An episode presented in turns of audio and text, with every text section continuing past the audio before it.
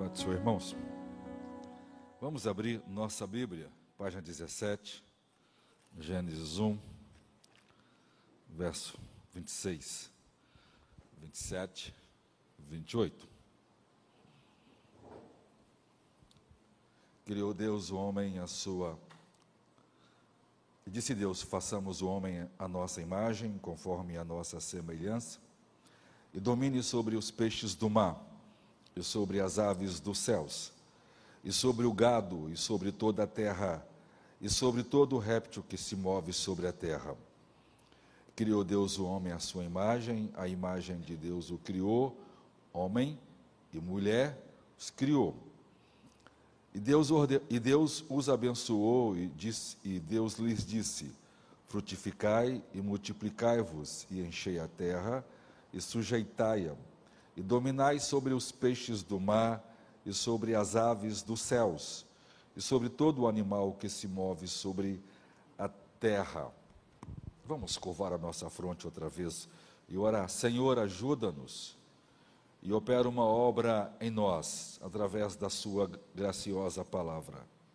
Prepara o nosso coração para que a Tua palavra tenha livre curso no nosso meio nesta noite, no nome de Jesus. Amém. O sexto dia da criação, a criação do homem. Hoje a gente continua falando sobre a escravidão e eu quero começar hoje e devo demorar mais uns dois ou três sermões falando sobre os cristãos que defendiam a escravidão. Os historiadores supõem que os homens devem, em última análise, serem entendidos em, term em termos de seu próprio tempo.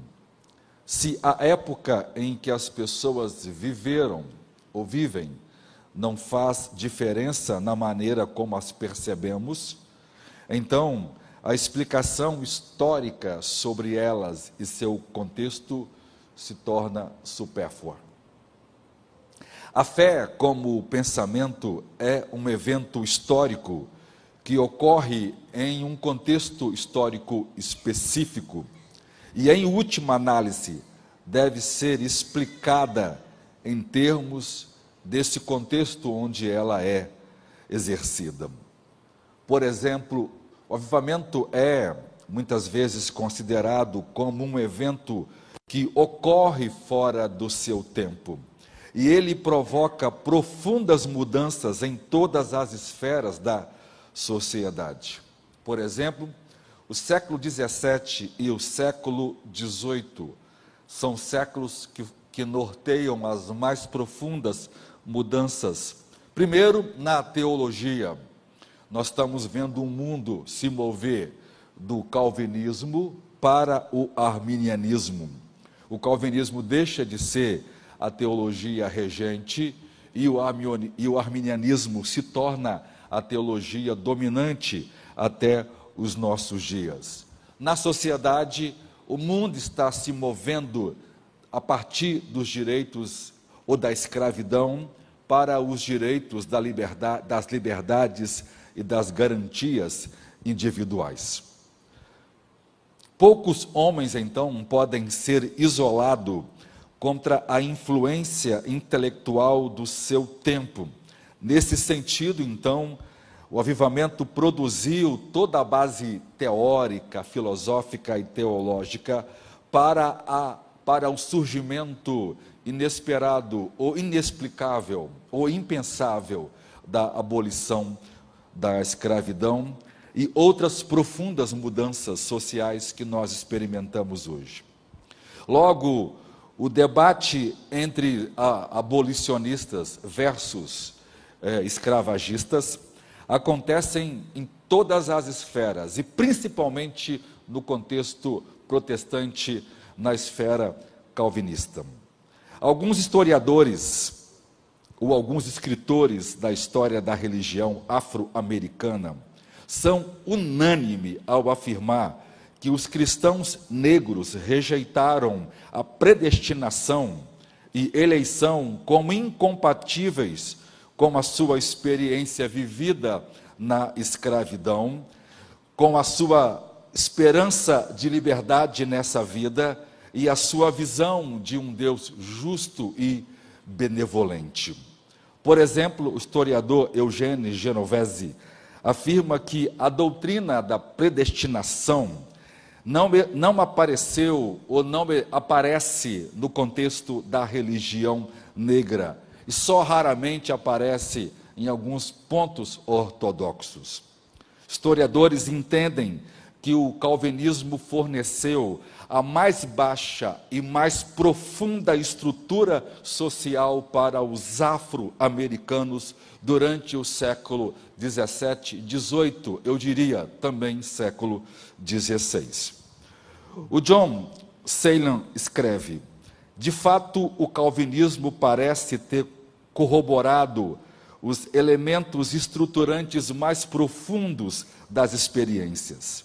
Negros que foram alfabetizados e educados se tornaram, por exemplo, autores negros do calvinismo. Então, essa geração de autores desenvolveu uma ideia, ou, desenhou uma ideia, uma visão sobre Deus, que trabalha providencialmente na vida dos negros, direcionando seus sofrimentos, prometendo aos fiéis, entre eles, uma restauração ao seu favor e sua presença.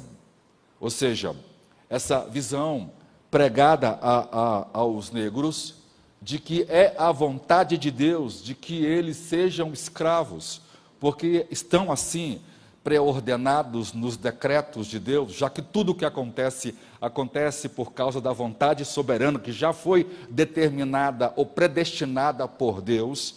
Então, essas pessoas que obedecerem e se subjugarem a, a esse trabalho em que os negros se, se oferecem ou, ou são né, vítimas na escravidão, terão o favor de Deus e a graça da sua presença. Essa pregação é extremamente demoníaca, né? No entanto, é a base da pregação dessa época. Não até por volta de 1815, autores afro-americanos como John Deere explicitamente declararam-se contra o calvinismo e aceitaram a religião do livre-arbítrio, que é o arminianismo. Por isso, o pentecostalismo floresceu num ambiente puramente arminiano. E se ele tivesse florescido num ambiente é, calvinista, é, ele teria morrido logo no seu nascedouro. Tudo que o calvinismo toca ele essencialmente mata. O historiador e autor Douglas Hepper explica como a teologia calvinista se encaixou com a aprovação da escravidão. Ele vai dizer que Massachusetts, com muitas colônias americanas, teve raízes em um escrupuloso protestantismo fundamentalista. Ele diz que o cristianismo não era uma barreira para, o, para a propriedade de escravos.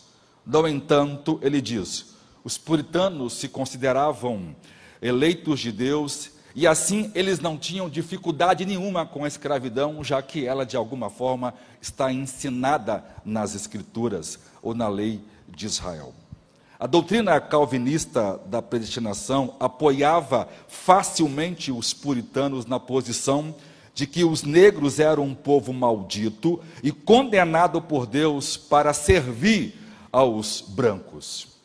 Por exemplo, o puritano Colton Mather, o Coron Mather, disse aos negros, em uma pregação, que eles eram os filhos miseráveis de Adão e Noé, para quem a escravidão havia sido ordenada como uma punição.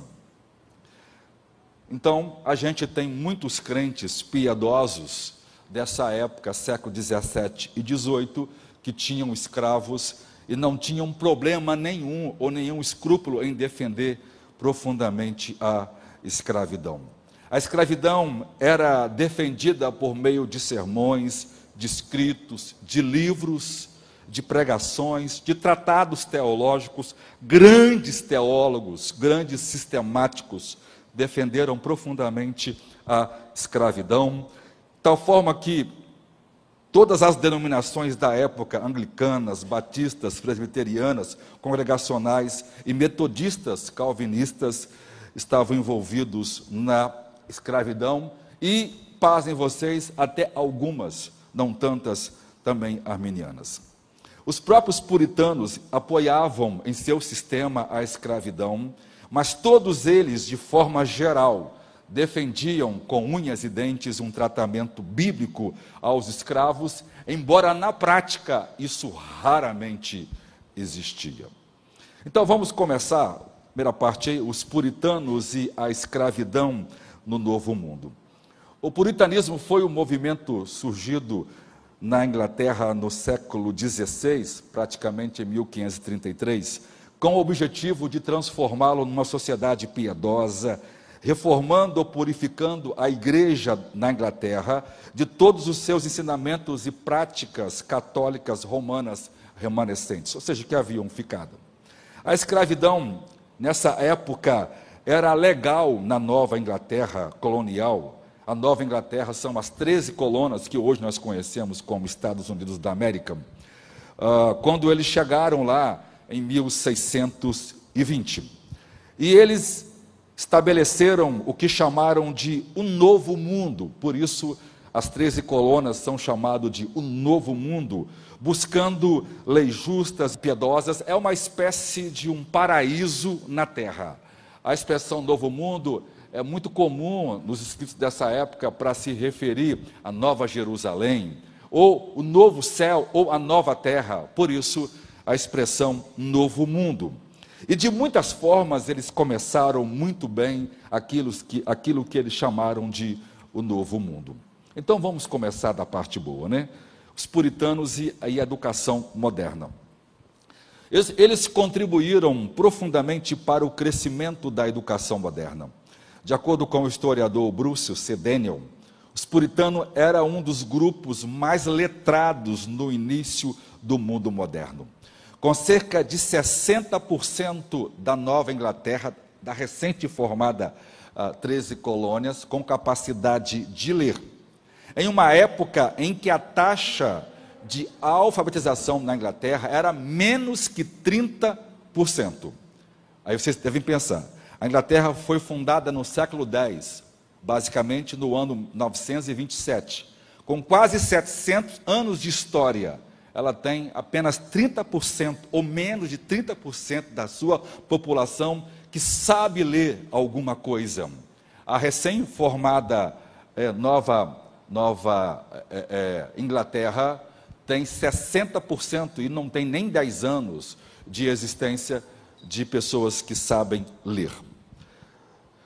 Os puritanos, então, acreditavam que as crianças deveriam ser educadas por razões religiosas e civis e trabalhavam para alcançar a alfabetização universal. Ou seja, a razão pelas quais os puritanos defendiam profundamente a educação era porque os pais e as crianças deveriam saber ler as escrituras, e nesse ponto os puritanos tinham um amor inigualável pelas escrituras. Eles amavam as escrituras e eles as liam constantemente. E essa prática desenvolveu aquilo que nós conhecemos, a cultura americana, se tornar uma cultura dominante até hoje. Em 1642, em Massachusetts, exigia né, que os chefes de família ensinassem suas esposas e filhos e servos a ler, a escrever, para que pudesse ler a Bíblia e compreender as leis coloniais. Ou seja, era uma lei oficial que o dono da casa, com pena de multa, deveria ensinar todo mundo a ler. Em 1647, o governo exigiu que cidades com mais de 50 famílias tivesse um professor contratado, estivesse mais de 100 famílias, tinha que ter uma escola é, funcionando o dia todo com professor à disposição para ensinar os mais jovens, para que fossem enviados para as, as universidades que já existia. Em 1633 eles fundaram Harvard e depois Yale. Lógico que eu estou falando em português, né, porque o inglês é diferente a, a expressão. Uh, uh, em 1707. Então, os puritanos anteciparam as teorias de John Locke e outros pensadores do iluminismo. Na verdade, John Locke não inventou a sua, né, a sua teoria, ele copiou isso dos puritanos, porque os puritanos já falavam isso 100 antes, 100 anos antes dele começar a falar. E, ele dizia, como a lousa em branco, foi o que Luke comparou né, às crianças, os puritanos acreditavam que a mente de uma criança era um receptáculo vazio que precisava ser infundido com o conhecimento adquirido, com, instru com instrução e educação cuidadosas. Então, os puritanos nos Estados Unidos eram grandes ou gigantes na educação. E eles queriam que seus filhos pudessem ler e interpretar as escrituras por si mesmos, para que eles pudessem, a partir disso, aprender a pensar mais individualmente. Essa, na verdade, pensar por si mesmo é a base da democracia moderna. E isso os puritanos são um legado.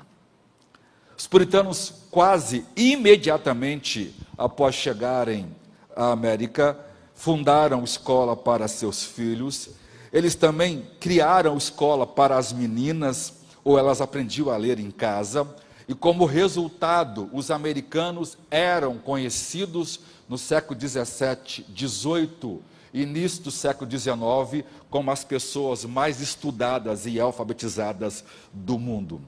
Na época da Revolução Americana, havia mais de 40 jornais é, é, em toda a América, e nessa época tinha basicamente duas cidades com muita gente, que era Nova, Nova York e Filadélfia, cada uma delas com 20 mil pessoas. Eles fundaram, é, assim que chegaram na, na Nova Inglaterra, ou na, nas 13 colônias, ou na América, apenas em seis, em seis anos, a Universidade de Harvard, e na época da Revolução, é, eles tinham mais de 10 faculdades. Veja, a Inglaterra em, em mais de 600 anos de história, tinha apenas duas, e eles já tinham dez. Mas apesar de todo esse entendimento, de toda essa piedade, de toda essa justiça de leis, como procuraram, os puritanos acabaram deixar passar uma visão importante, e eu quero explicar por que, que eles abrigaram a escravidão em seu sistema de crença. Então, ponto 2, a escravidão puritana. Inicialmente, o novo mundo, a população escrava era menos de 3% da força do trabalho. Mas o crescimento e a produção e a riqueza foi chegando, e aí então a maioria do clero puritano acabou aceitando ou acomodando de forma é, é, conveniente a existência da escravidão, uma vez que os clérigos começaram a ensinar e a refrescar ou, ou, ou a trazer uma certa aquiescência na consciência dos juízes de que a escravidão era ensinada e reconhecida na Bíblia. Eles também reconheceram que todas as pessoas, sejam brancas, negras ou nativas americanas, eram pessoas com almas que poderiam receber a graça salvadora. Por esta razão, escravos negros livres poderiam fazer parte da membresia da igreja, enquanto é, e poderiam tomar a ceia, mas isto na prática não funcionava, porque começou a surgir capelas para negro e cemitérios para negros e brancos. A influência puritana sobre, sobre a sociedade do norte, que era mais industrializada, é, dava um tratamento mais sensível e mais justo em certos momentos a seus escravos, porque o norte precisava da mão de obra livre. O sul, que eram as colônias maiores, era, era uma economia agrícola e dependia unicamente da mão de obra escrava para produzir algodão, tabaco e grãos que eram e açúcar que era a grande riqueza da época. Vejam, o estado das colônias do sul, por isso desenvolveram o pior tipo de escravidão já vista pelo homem John Wesley dizia que foi a mais vil escravidão já vista debaixo do sol. Veja, a, a gente começa aqui a perguntar: por que é que um, uma sociedade que surge a partir das Escrituras e que tem a intenção de se tornar uma sociedade justa, aqui são puritanos e são chamados assim porque eles querem ser certos, honestos, bíblicos, eles querem purificar a igreja anglicana, que ainda traz os traços da igreja católica depois da reforma. E eles estão fugindo de lá porque eles, não podem servir a Deus conforme diz as Escrituras. Por que é que uma sociedade que nasce teoricamente em cima das verdades mais cristalinas se torna a sociedade mais desumana, mais injusta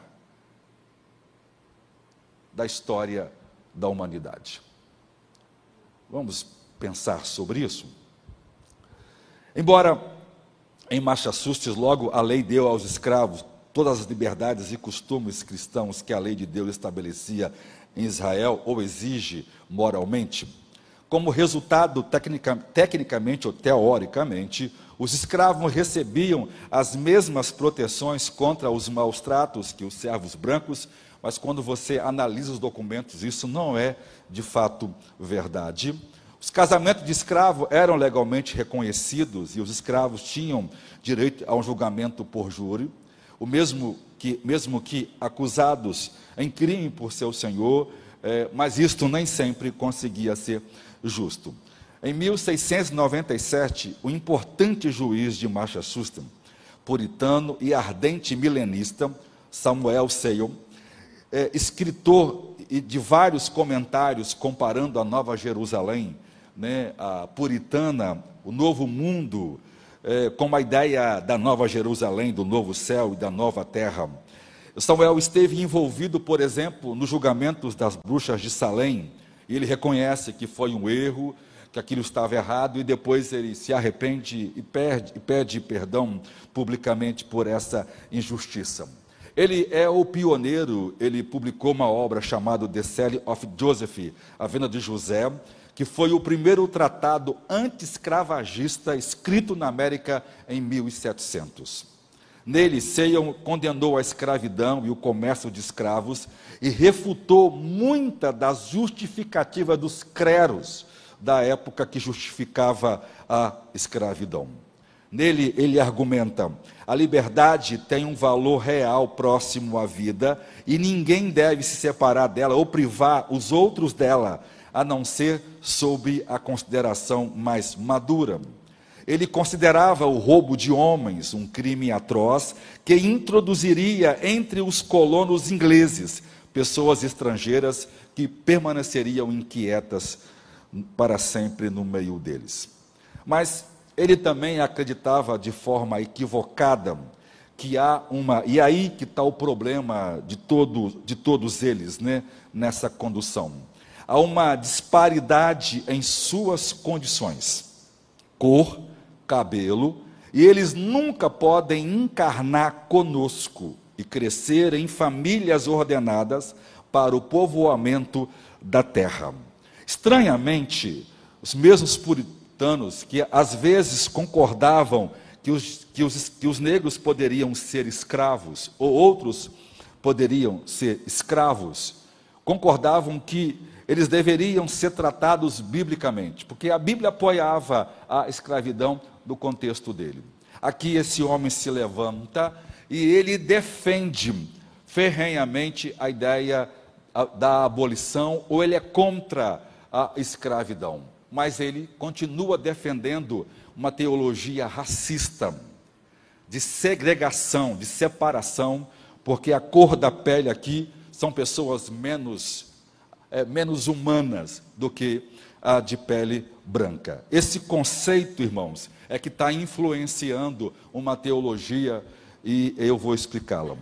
Ele também escreve: esses etíopes, tão negros como são, vendo que são filhos e filhas do primeiro Adão, irmãos e irmãs do último Adão, que é Jesus Cristo, e a descendência de Deus, eles devem ser tratados com respeito agradável. A própria descrição não é uma descrição honesta, mas era a melhor que se podia ter na época. Até que acontece, ah, é, isso foi pregado ensinado até a Guerra Civil em 1861 a 1865. Eu vou pregar um sermão só sobre a Guerra Civil para os irmãos verem, verem o que uma teologia pode fazer a uma nação. Uma guerra que foi feita em virtude da escravidão. Eu vou pregar esse sermão para os irmãos, não vou tra tratar aqui agora. E, mas ele começa os princípios que depois é, John Wesley, em 1703, que nasce, no mesmo ano que nasce, por exemplo, Jonathan Edwards. Então, John Wesley, o Granville Sharp e o William Wilberforce vão trabalhar e eles vão lutar para proibir o tráfico de escravos, como também a escravidão. Deus usa esses irmãos de uma teologia arminiana e sinergista para poder desenvolver isso. Eu vou explicar isso ao longo de alguns sermões. Então, segundo ponto, o discurso escravagista de Jonathan Edwards. Primeiro, vamos ver o seu legado. Não resta dúvida do legado histórico de um dos maiores teólogos, eruditos e filósofos da América, Jonathan Edwards. Não há de se negar da sua força significativa, da sua influência intelectual do seu tempo. Ele foi a mente mais lúcida, mais brilhante do seu tempo. Ele foi autor de diversas obras teológicas e literárias. Ele foi o líder mais importante do grande avivamento, chamado de o Grande Despertar, que acontece na América nesse tempo. Ele escreve defendendo as manifestações espirituais nos seus livros, chamado de Afeições é, é, Religiosas.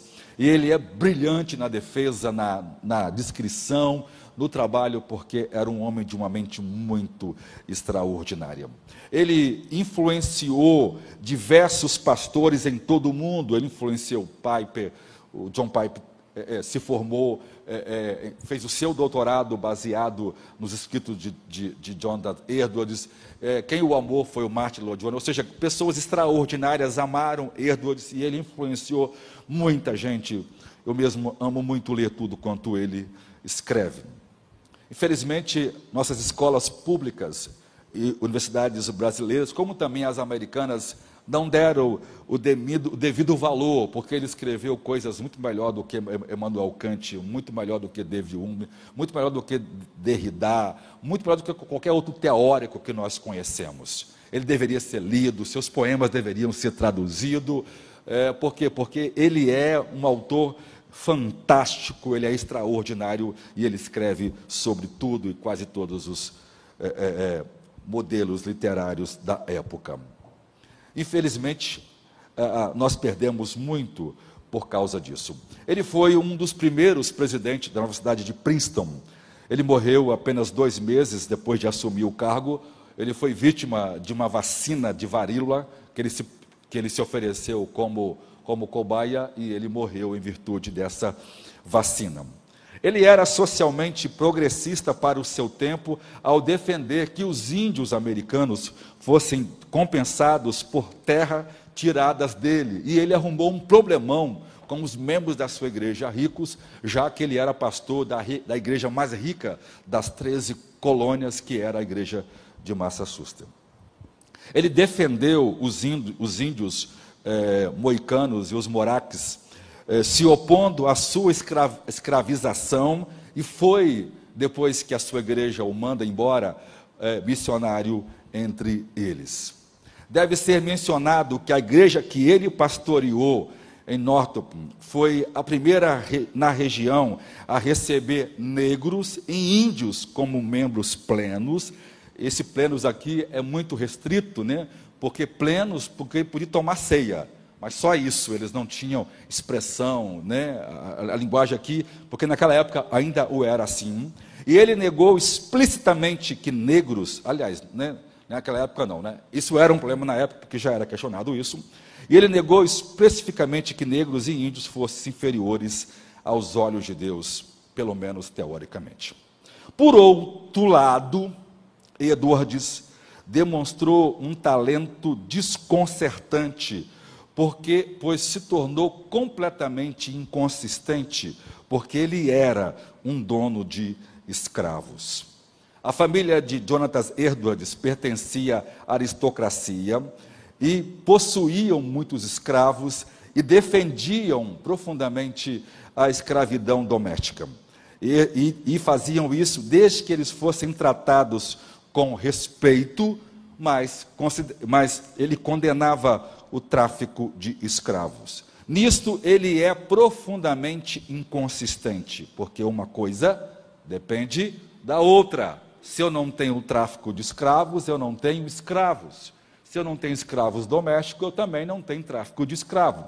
O tráfico de escravos só existe porque há necessidade de escravos e mão de obra doméstica. Eh, parece que o determinismo teológico de Edwards tenha exercido uma forte influência na sua decisão de defender sem remorso a propriedade é, vinda do comércio de escravos.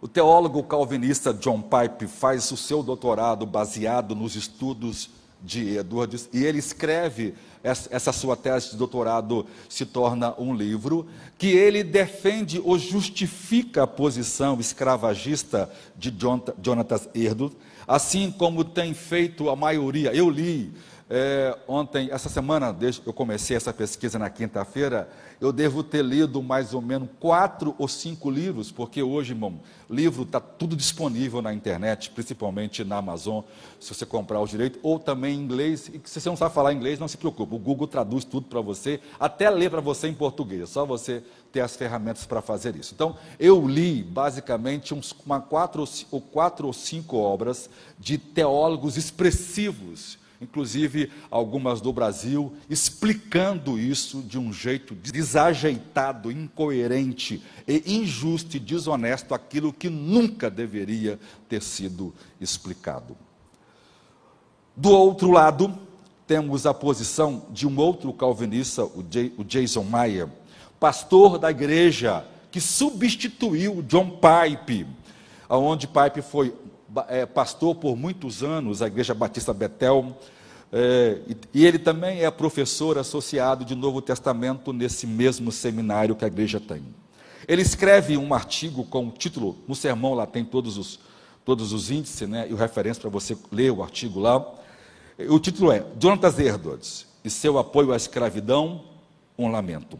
Ele escreve: pode-se tentar minimizar o apoio de Edwards à escravidão, oferecendo desculpas para ele. Alguns argumentam que ele era simplesmente um homem do seu tempo, e a escravidão era tão comum e a economia tão dependente dela que o apoio de Edwards à escravidão é, embora talvez não desculpável, mas inteiramente compreensível, porque ele é um homem do seu tempo, ele está pensando como o seu tempo. E ele continua: meu problema com esta resposta é duplo. Primeiro, desculpar ou minimizar a injustiça nunca honrará a Deus.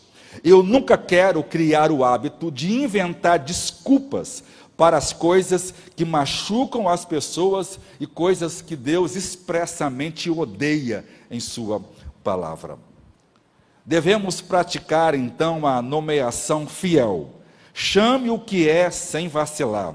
Deixe o horror completo ser sentido. Nunca quero falar da escravidão como tão compreensível que comece a parecer mais palatável e menos lamentável. Ele continua: a escravidão desonra a Deus e desumaniza aqueles feitos à imagem. Consideram Considerar e tratar um ser humano como propriedade desvaloriza o amor intrínseco da imago Dei, ou a imagem de Deus em nós. O Mai continua, em segundo lugar, desculpar o apoio de Edwards à escravidão, comparando com seus contemporâneos, simplesmente não funcionam. O argumento é autodestrutivo. Embora, embora Edward seja filho da sua época, mas na sua época as pessoas não apoiavam a, a escravidão e eles, na verdade, se opunham ferozmente a ela. E grandes pregadores em toda a Europa pregavam contra ela, como John Wesley. Nesse mesmo artigo, o Mai também afirma: Quando eu era um jovem seminarista, aprendi que Erdo às vezes estudava 13 horas por dia. Ele continua, eu quase idolatrava esta informação. Muitas vezes ele pulava o jantar com a sua família e continuava estudando. Essa ideia era perigosa para ele, que era recém-casado, e ele não tinha certeza do que pensar, então ele e alguns alunos perguntaram ao Piper, que na época era professor do seminário, se eles deveriam ou não imitar a Edwards nisso. Então John, ele, ele disse, então o pastor John nos disse que, que não deveríamos copiar esse padrão de forma simplista, porque nós não temos necessariamente Sara Edwards como esposa, porque os dons delas permitia ela ser uma mãe, já que extraordinária, já que é, é, Edwards passava muito tempo fora de casa. A resposta de Pipe, mais uma vez, ela é minimizadora. Edwards viajava muito, ficava muito tempo, na verdade, maior parte do tempo ele ficou fora de casa. E, e, da, e, na verdade, muitas das vezes ele se comunicava com seus filhos, seus 11 filhos, por meio de cartas. Embora Sara seja uma esposa muito piedosa, mas não me parece era ser, inclusive a própria biografia dela, que muitos contam, acaba eliminando Sara e ela é tornada uma pessoa como se fosse uma super mulher, não uma mulher. É óbvio, é óbvio que Sara é uma mulher muito parecida com muitas outras do nosso tempo, talvez melhor em, em, alguns aspectos, porque não estava tomada pelo humanismo, mas ela teve problemas com isso. E, inclusive, comentava com pastores amigos, e esses pastores acabam comentando com Edwards, com Edwards e isso acabou trazendo problema para ela. É, é, outros sugeriram que as experiências de Sara fazia parte de um colapso nervoso, porque uma mulher que tem 11, 11 filhos, né? e o marido está sempre viajando, a pressão é muito grande, então ela, ela tem, ela é descrita como tendo problema de saúde e vários é, é, é problemas é, nervoso. E, por exemplo, a historiadora Elizabeth Dodds diz que, que Sara era uma pessoa tagarela, grotesca, alucinante e bastante fraca. É verdade, irmãos, que essa, é, é, essa questão de Edwards, né, ele era muito ocupado e isso, qualquer um de nós que fizermos isso, vai gerar. Você viaja, você fica cinco, seis meses longe de casa, num casamento que suporta isso, né? Não há casamento que suporta isso. Nem um marido que fica fora tempo. Né? Quando ele estava em casa, ele orava com os filhos, estava com os filhos. Mas o grande problema é que as pessoas que escrevem as biografias estão santificando pessoas em comportamentos que não eram justos. Qualquer um de nós, a minha esposa briga comigo porque eu estou em casa só leio. Né? E eu preciso ler. Então ela briga o tempo todo. Né? Eu pego na Bíblia, ela fica com raiva. Porque ela acha, né? Aí eu, ela sabe, né? Na semana da ceia ela odeia. Porque ela fala que na semana da ceia eu não tenho marido. Porque eu prego na quarta, no sábado e no domingo. Aí eu falei assim, amor, eu queria pregar tanto direto, quarta e domingo. Ele falou assim, faz isso só depois que morrer eu e as crianças. Por quê? Porque realmente toma tempo. É. Qualquer um que prega sabe disso, que toma muito tempo montar um sermão. Ok? Então é óbvio, né, irmãos, que quem está contando a história e não conta esses detalhes, aí santifica de um jeito que é injusto. Não, as pessoas são pessoas em qualquer época. Uh, uh, Erdos, por sua vez, estava convicto de que as experiências de sua esposa representavam um encontro genuíno com o Deus Trino e que o estresse em sua vida era o meio de Deus trazê-la a um ponto de absoluta submissão à sua doce soberania. Como sempre, é a lógica inconsistente de Edwards sobre a soberania divina. Ela é a resposta para tudo, menos a mudança do seu comportamento. Apesar de suas muitas ocupações, ele era um bom pai, com certeza. Seus filhos foram maravilhosos e fizeram obras maravilhosas após a sua morte. Segundo, sua ortodoxia escravagista. Herodes, de forma mais realista, teve que admitir que as coisas ainda não estavam estabelecidas em paz. E a ordem do mundo caído, que incluiu a escravidão, ainda estava em vigor. Essa é parte de um sermão dele. Na verdade, é logicamente consistente para Edwards manter isso, porque sua teologia afirma que todos os acontecimentos do mundo são pré-determinados por Deus. E é óbvio, se a, se a, a teoria ensina isso, é, é, a conclusão é muito lógica. Na, na, incongruente lógica de Edwards, Deus fez a queda e todas as suas horríveis consequências inevitáveis ou mesmo necessárias. E, no entanto, as criaturas são culpadas por pecar, mesmo que pensem que não podem fazer o contrário. Né?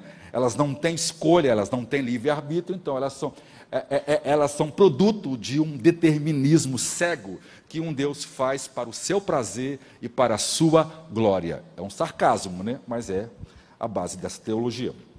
Como tal, os eventos do mundo não mudam até o tempo pré-ordenado para que eles mudem ou venham a ocorrer.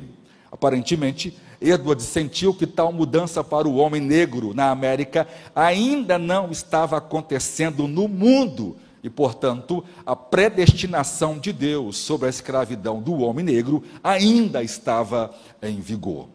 Por exemplo, ao examinar um dos seus sermões sobre cristianismo e liberdade, o professor eh, Kennedy observa que a semelhança da abertura de Herdodes originalmente diz que quando o Messias vier, ele deve proclamar uma liberdade universal para todos os servos, escravos, cativos, vassalos, prisioneiros ou pessoas condenadas. Mas antes de se levantar para entregar o seu sermão, que já estava escrito, Herdodes evidentemente teve um segundo pensamento e recuando em uma aparente retirada tática, ele eliminou a palavra escravo da lista, mas não teve jeito. Mesmo assim, a conclusão lógica era: o Messias ainda não havia chegado. O tempo do jubileu não chegou, nem provavelmente viria por algum tempo. E até então, a escravidão estava sancionada. Ou seja, até a volta de Jesus, os negros foi pré-ordenados por Deus para continuarem escravos.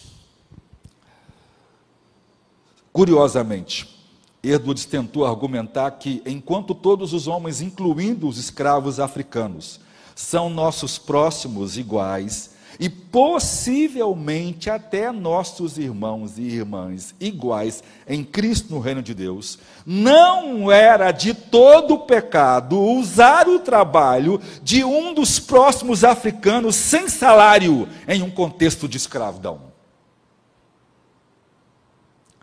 Maldoso isso, né, irmãos? Desonesto um negócio desse. Edwards entranhavelmente defende um colega, estranhamente defende um colega e ministro, o pastor, o nome dele é pastor Doliro, cuja congregação queria expulsá-lo porque ele era proprietário de escravos, o que era comum em seu tempo, quase todos os pastores das 24 igrejas que estavam naquela região, todos tinham escravos os pastores tinham escravos. O próprio Jonathan Edwards, em 1744, enfrentou esse tipo de acusação, primeiro de ser pródigo, de gastar muito, e segundo, em sua própria congregação, de que, que por sinal era uma das mais prósperas das 13 colônias.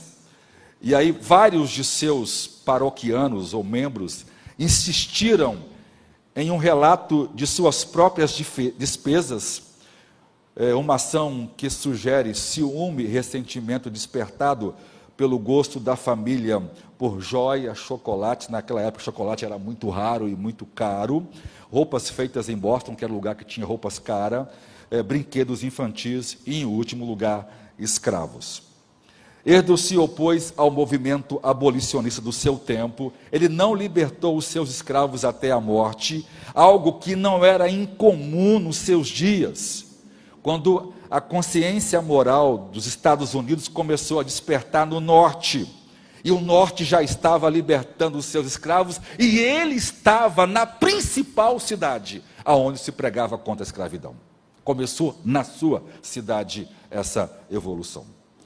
É, é desonesto quando você vê, eu não vou citar aqui o nome do teólogo brasileiro, dizer que naquele tempo poucas pessoas falavam isso. Pelo contrário, a coisa que Edson mais ouvia na sua cidade era isso, porque lá tinha várias pessoas pregando, eh, eh, se opondo a isso em vários movimentos. Ele vivia nessa cidade e que era o centro cultural e econômico das 13 colônias, onde primeiro floresceu o movimento abolicionista. E vejam, o principal juiz, o mais famoso juiz e o principal escritor que eles conheciam sabia em 1700 que se opôs e já havia escrito sobre isso, e isso vinha influenciando muita gente. A própria igreja do pastor Doliro estava questionando o fato dele, pastor, ser escravo. Ou seja, o próprio, o próprio relato mostra que a igreja achava estranha, porque não era comum um pastor ter escravo. Ou seja, o argumento de que Herodes estava, na verdade, sendo do seu tempo é, é, desonesto. Na verdade, ele se opôs à escravidão por vários motivos que eu não vou entrar aqui, não é nossa é, discussão. Outro fato é que as tendências arminianas desse pastor Doliro porque na verdade esse pastor é, é, é, tinha escravos, mas tinha uma queda pelo arminianismo. Ele, ele foi influenciado por essa ideia e então ele vai libertar seus escravos, vai dar a ele a alforria, vai dar a ele títulos nobres e vai dar a ele um pedaço de terra para compensar o trabalho. Ele entende, por meio da pregação arminiana, que está errado e ele liberta seu único escravo que a igreja se opôs, então ele faz. Isso era uma coisa muito extraordinária em seu tempo, esse pastor que, que Erdos defendeu. O pastor negro, Terry, ele é um pastor é, muito famoso hoje no mundo, ele é um teólogo é, calvinista negro. Ele resume, né, def, tentando defender é, Edwards, ele resume bem isso. Edwards tentou encontrar um ponto de equilíbrio entre acabar com o tráfico de escravo transatlântico, ele nunca tentou fazer isso, e, por um lado, apoiar a servidão doméstica dos africanos. Isso não existe, né? Ele foi inconsistente mesmo, porque apoiando um, ele apoiava outro. Quando ele escreveu a, a igreja em defesa de Doliro, ele os repreendeu por sua hipocrisia, por, condenar a escravidão, mas usufruírem dos frutos da economia escrava. Talvez seja apropriado simplesmente declarar: é preciso um hipócrita para reconhecer o outro hipócrita. Ou mais carinhosamente, né? Edwards viu a inconsistência dos outros com mais clareza do que viu a sua própria nesse caso. Em um panfleto em 1741, Edwards defendeu a escravidão de pessoas que eram devedoras, cativas de guerra ou nascidas escravizadas na América do Norte, mas rejeitou né, é, é, o comércio transatlântico de escravos. Ou seja, isso não tem.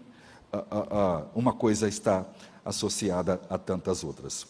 O próprio Edwards comprou um dos seus escravos uma menina que aparentemente tinha 14 anos, chamada Vênus, por 80 libras, de um capitão de navio negreiro. E a compra aconteceu em Newport, um porto marítimo que era o coração nervoso do comércio de escravos, e ele faz isso é, por meio de leilão. E, e a sua oferta ganha e compra essa garotinha para sua casa.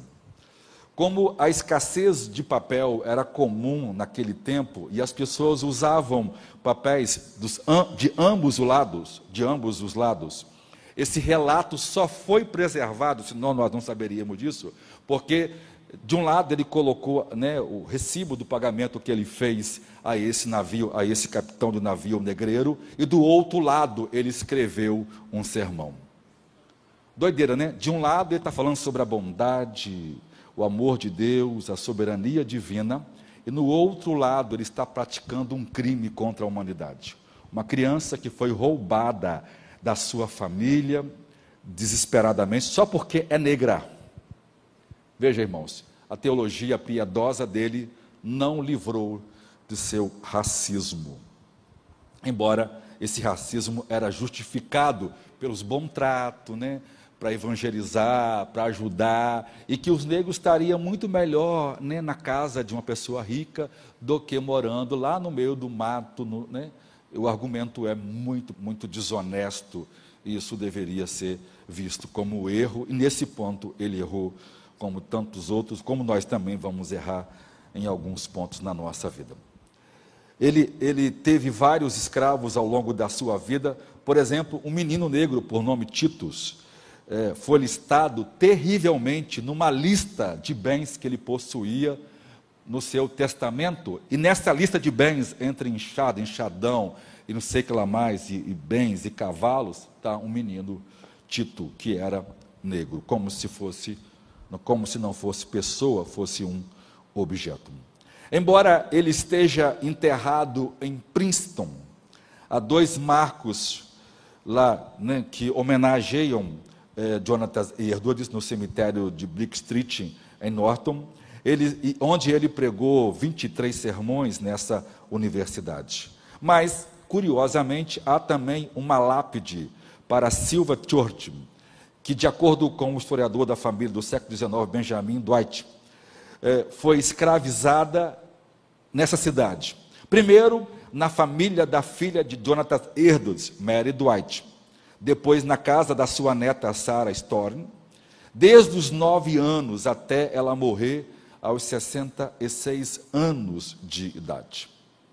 Ironicamente, alguns da próxima geração de pensadores religiosos que eram discípulos de, de, de, de Edwards, incluindo Samuel Hawking, e o seu próprio filho Jonathan Edwards Jr., se tornaram abolicionistas. Eles escreveram contra a escravidão, refutando os próprios argumentos de Donatas Edwards na defesa da escravidão, ou seja, aqui o próprio filho refuta o pai. Eu, eu, eu li um artigo de uma pessoa que é impressionante a defesa dele. Não, foi a pregação de Edwards sobre bondade, sobre, sobre mansidão, sobre pureza, sobre amor, que influenciou seu filho. E, ou seja, né, se a pregação dele não influenciou ele mesmo, então e, influenciar outros para avançar mais do que ele, porque ele começou bem, porque ele começou é, é, é, é se opondo a, a, ao comércio de escravos, mas ele compra escravos desse comércio. Ou seja, ele, ele, não, ele não aceita um, um um ato que ele acha injusto, mas ele se beneficia dessa injustiça. Isso foi hipócrita.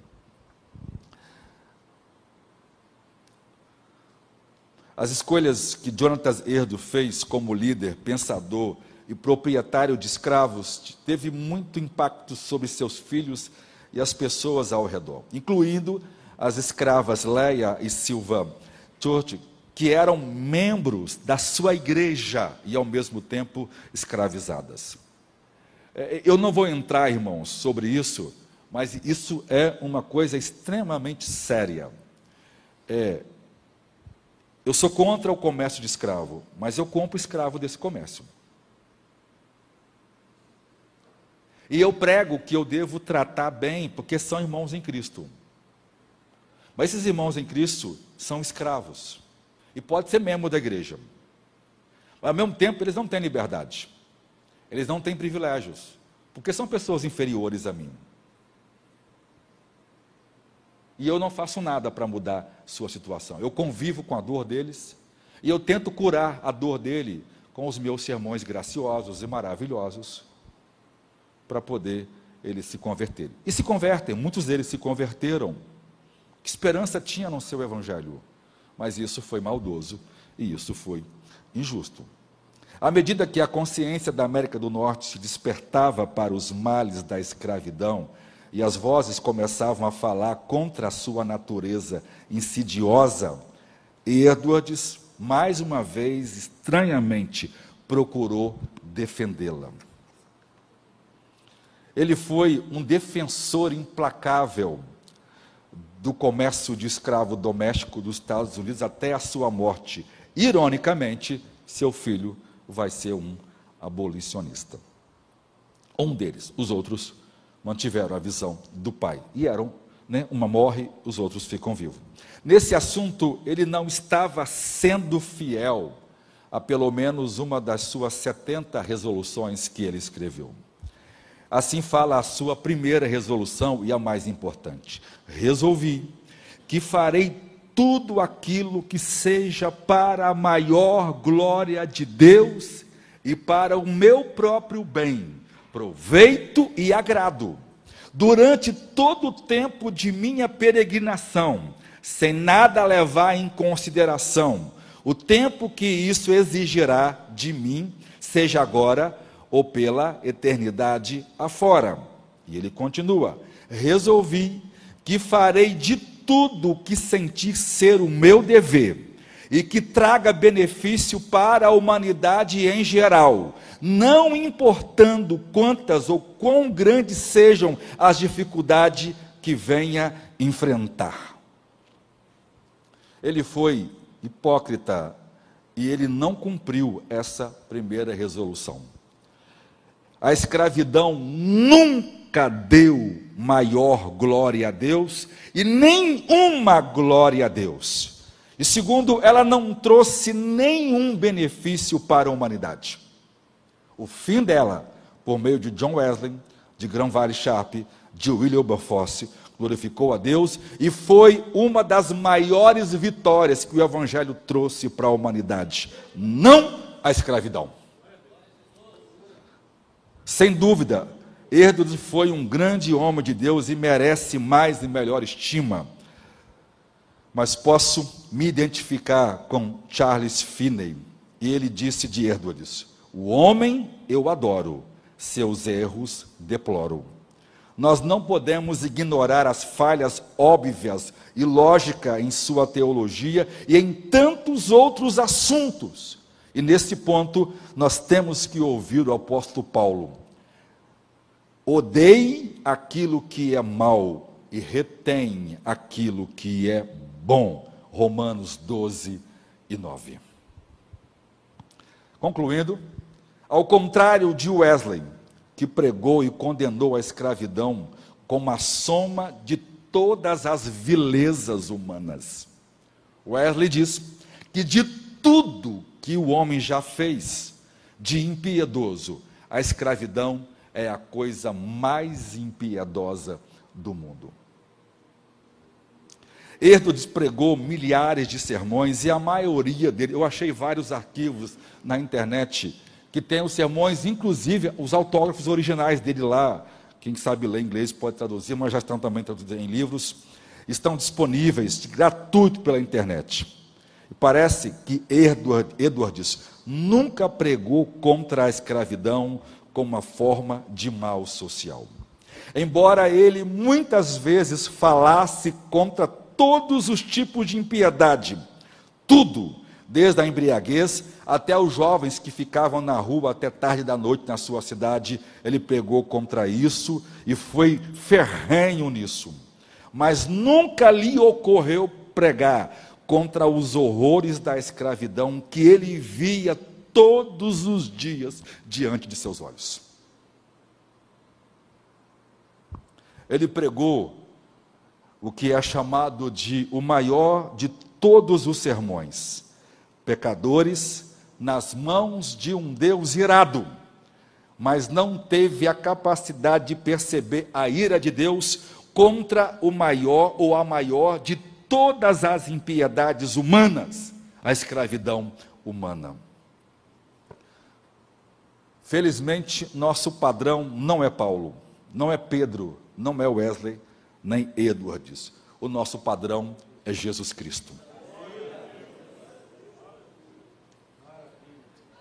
A, a teologia de Edwards, embora seus defensores vão dizer com unhas e dentes e com centenas de milhares de páginas e argumentos falaciosos filosóficos, que não é foi a causa desse entendimento. A teologia dos puritanos levaram eles a viver esse tipo de vida sem ser perturbado com essa inconsistência. Vou pregar na quarta que vem sobre George Whitfield. E não tem um indivíduo mais inconsistente como Whitfield sobre a escravidão. Amigo de, Don, de, Jonathan, de, de, de John Wesley. Pregador e levou multidões a Cristo. Mas ele era dono de plantações e de escravos na Geórgia.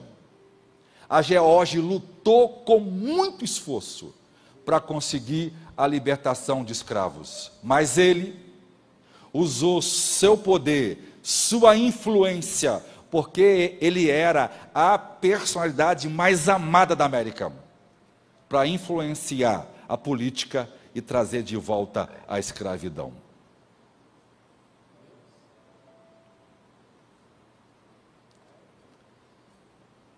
Que coisa triste. Começou bem demais, mas a sua teologia impediu de ver maior de todas as impiedades. Outra coisa que me assustou, eu vou pregar sobre isso. John Newton. A história e os fatos ensina para a gente as coisas muito diferentes. John Newton se converte e a história não é como a gente ouve. Ele se converte. E ele continua traficando escravos. Na verdade, não é a conversão de um ex-traficante de escravos. A ideia é, ele se converte e se torna traficante de escravos. Pasmem vocês. Antes ele trazia as pessoas e eram duras, mal com. Agora ele vem evangelizando os, os, os negros no navio, tratando bem os negros no navio e ensinando eles o evangelho. Vê, irmãos, que coisa inconsistente. Eu tenho um prostíbulo e eu tô, estou pegando meninas, eu estou levando ela para um prostíbulo e elas serão entregues a um prostíbulo. Mas no caminho eu estou evangelizando elas. Mas é eu que vou vendê-las para o prostíbulo.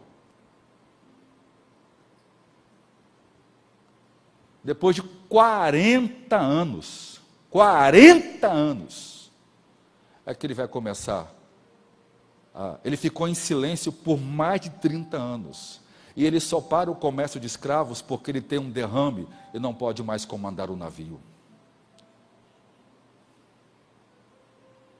Porque um homem que se converte, e ele escreve isso em seu diário, continua traficando escravo. Porque a teo... eu vou pregar o sermão domingo sobre cantares, eu vou citar o exemplo dele. Porque a teologia dele cegou ele, como cegou Whitfield, como cegou Edwards. A Igreja Batista do Sul, a maior denominação evangélica da América. Por que, que o nome é Batista do Sul? Porque o Sul adotava a escravidão e o Norte não. É vergonhoso a história deles porque o principal fundador, o, o Ricardo Fuller, pregou um sermão, a escravidão ordenada por Deus. Eu vou trazer três textos aqui. Veja, irmãos, como a gente precisa ter cuidado com a nossa teologia equivocada. Mas glória a Deus, glória a Deus, que a visão arminiana levou Wesley a pregar ferrenhamente contra a escravidão. E ele pregou, ele foi perseguido por isso, enquanto pregava, o senhor de escravo é, contratou vagabundos para tentar fazê-lo calar, mas ele pregou no poder do Espírito. E a pregação dele influenciou William Wilberforce, influenciou John Newton, que começou então a pregar contra a escravidão. Por quê? Porque no poder do Espírito e na verdade clara, evidente, de que Jesus Cristo morreu para todos aqueles que nele creem. João 3,16 tem que ser lido do jeito como foi escrito.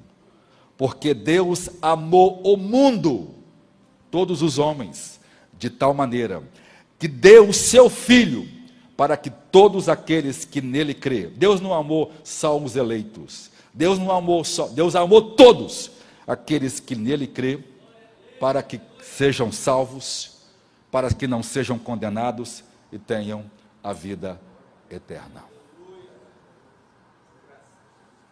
Glória a Deus, porque Gálatas 3, 26 e 29 diz: Porque todos sois filhos de Deus, pela fé em Jesus Cristo. Porque todos quantos fossem batizados em Cristo, já vos revestiste de Cristo. Ninguém, e nisto não há judeu, nem grego, não há escravo, nem livre, não há macho, nem fêmea, porque todos vós sois um em Cristo Jesus. E sois de Cristo, então sois descendência de Abraão e herdeiros conforme a promessa.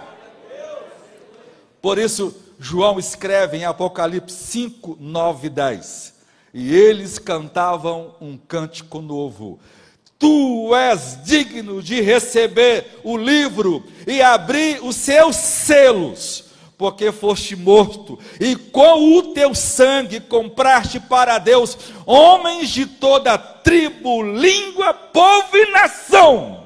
E tu os constituísse reino e sacerdócio para o nosso Deus, e eles reinarão sobre a terra.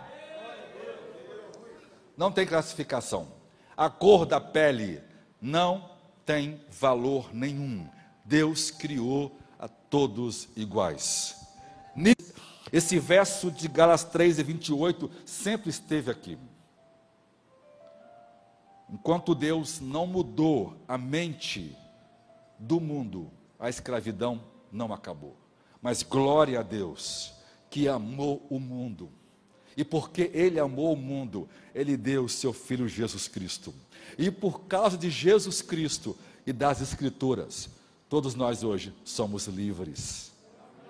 Não só livres socialmente, mas livres espiritualmente, porque fomos salvos e somos herdeiros em Cristo Jesus. Por isso, o pentecostalismo é a grande beleza da obra do Evangelho. Porque nele, todas as expressões mais profundas, e somente nele, somente nele, toda e toda expressão, toda afeição do, do Deus das Escrituras e do livro de Atos podem ser vividos completos e plenamente. É por isso que a evidência do, do batismo como Espírito Santo é o falar em línguas. Todos podem ser cheios do Espírito.